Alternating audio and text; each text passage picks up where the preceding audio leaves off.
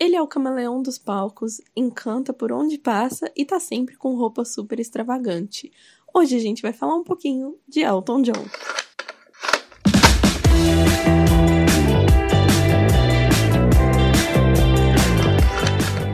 Oi, eu sou a Isa e hoje, hoje é dia de música, uai. E nada melhor do que falar sobre esse sucesso aí, principalmente dos anos 70 para frente, esse ícone dos palcos, meu queridíssimo e cantor favorito, Elton John. Que assim, gente, já que é pra espalhar a palavra, que seja falando desse homem maravilhoso. A gente tá cansado de saber que ele sempre chamou atenção por ter assim roupas muito diferentes, usar aqueles óculos absurdos de grande. E é claro que ele é sempre muito estiloso, mas vocês sabiam que ele só é assim porque essa foi uma forma dele chamar a atenção do público? Porque é claro que ele queria ficar famoso, mas ele era assim um garoto fora dos padrões, então assim, ele meio que estava destinado a não fazer sucesso pela aparência.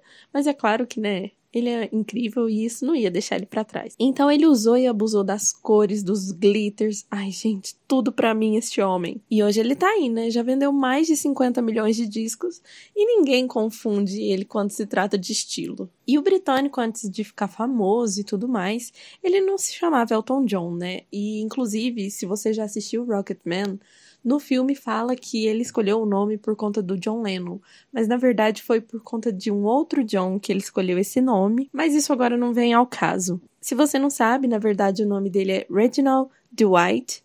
E ele começou a estudar música lá quando eles tinham assim uns 3 anos de idade, bem pequenininho, e ele sempre gostou muito de piano. Ele teve a primeira banda dele com 15 anos de idade, e assim, quando ele tinha 22 anos de idade, ele já estava nos Estados Unidos, pronto para gravar o primeiro disco dele em Los Angeles. E foi exatamente por conta de todo esse estilo extravagante que ele tem, que ele começou a chamar a atenção das pessoas. A gente pode até fazer um paralelo aqui junto com o filme, né? Que é um musical maravilhoso. Se você não assistiu ainda, mas gosta de musicais, eu recomendo super que você assista esse filme, porque, sem brincadeira, ele tá no meu top 5, no meu top 3 de musicais. A gente pode acompanhar até no filme mesmo a forma como ele e o Bernie que é seu melhor amigo até hoje, eles começaram essa amizade. O Bernie Taupin acompanhou a carreira do Elton John desde o início. Ele é o compositor do Elton John. Muitas das músicas mais famosas ele que fez, ou sozinho, ou junto com o Elton. E o próprio Elton John já falou, assim, várias vezes que a amizade dos dois sempre fez, assim, foi primordial, um relacionamento primordial que ele teve na vida dele. Que o relacionamento que eles têm é muito bonito, é uma amizade muito linda, a gente tem que concordar sobre isso. E ele fala, né, que eles se conheceram em um café e desde então o Bernie é praticamente seu irmão. E já que a gente tá falando de amizade, eu acho interessante a gente trazer a, a curiosidade de mais três outras amizades do nosso queridíssimo Elton John, que são Lady Gaga, madrinha inclusive do seu primeiro filho, com quem ele já arrumou treta até com a Madonna por conta da Lady Gaga, defendendo Lady Gaga, perfeito, né? John Lennon, com quem inclusive ele já se apresentou nos palcos, e é claro, a minha queridíssima princesa Diana, que os dois eram muito, muito, muito próximos, muito amigos. Inclusive, o Elton fez uma homenagem para Diana no velório dela. Se você conhece a música Candle in the Wind, é, você já deve ter ouvido falar sobre isso, inclusive no velório, porque essa era a música que a princesa Diana mais gostava. Então, no velório dela, ele pediu ajuda pro Bernie para mudar a letra e fazer uma letra para ela, inclusive, que ele já gravou essa música depois, mas nunca tocou ela, porque ele já falou em entrevistas que ele sentia isso uma coisa muito pessoal e foi uma homenagem mesmo, né?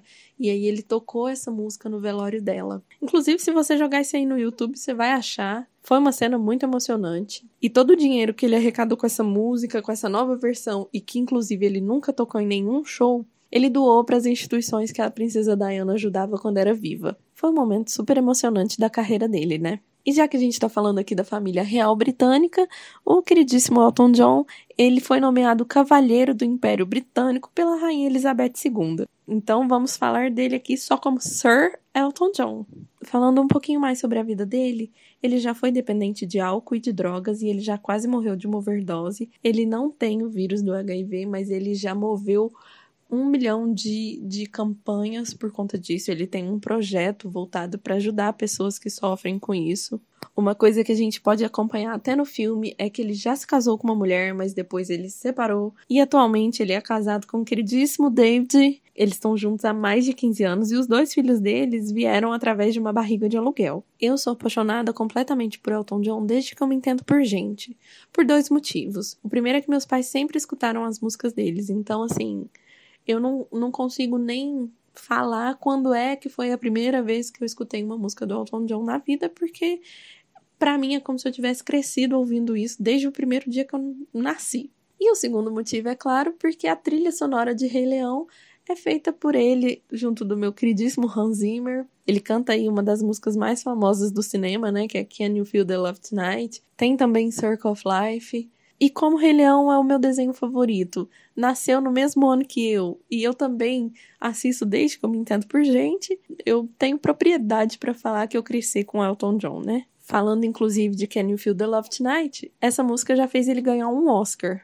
E esse ano, em 2020, mais uma vez ele ganhou o segundo Oscar com a nova canção dele, I'm Gonna Love Me Again, que tá na trilha de Rocketman. Se você me acompanha no Instagram, você viu o vídeo que eu soltei onde eu me vesti inspirada em Elton John e respondi uma tag lá contando as minhas músicas para cada momento, inclusive falei das minhas músicas favoritas, que são Tiny Dancer, I Guess That's What They Call With The Blues. Então, essa música é muito um trava-língua para mim, mas vocês podem ouvir toda a minha playlist com músicas do Elton John, as minhas músicas favoritas, as músicas que eu mais gosto. É só procurar no meu Spotify, que é Isabela. A playlist tá disponível para todo mundo. E cara, o Elton John é claramente um dos maiores astros da música. Então, qualquer oportunidade que eu tiver de falar dele, eu vou falar.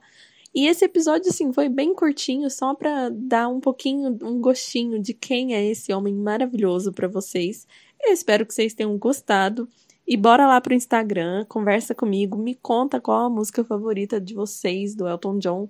Se você nunca escutou, fala para mim que você vai escutar e se você gostar, me conta também.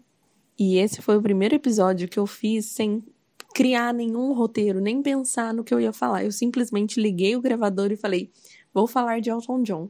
Então, se eu esqueci de falar alguma coisa aqui também, vocês me desculpem. Se eu falei qualquer coisa errada, se eu esqueci nome de alguém. Vocês perceberam que, assim, teve gente que eu não falei o sobrenome, porque é claro que eu não ia lembrar. Mas eu espero que vocês tenham gostado da história do meu ídolo, do meu cantor favorito, esse neném.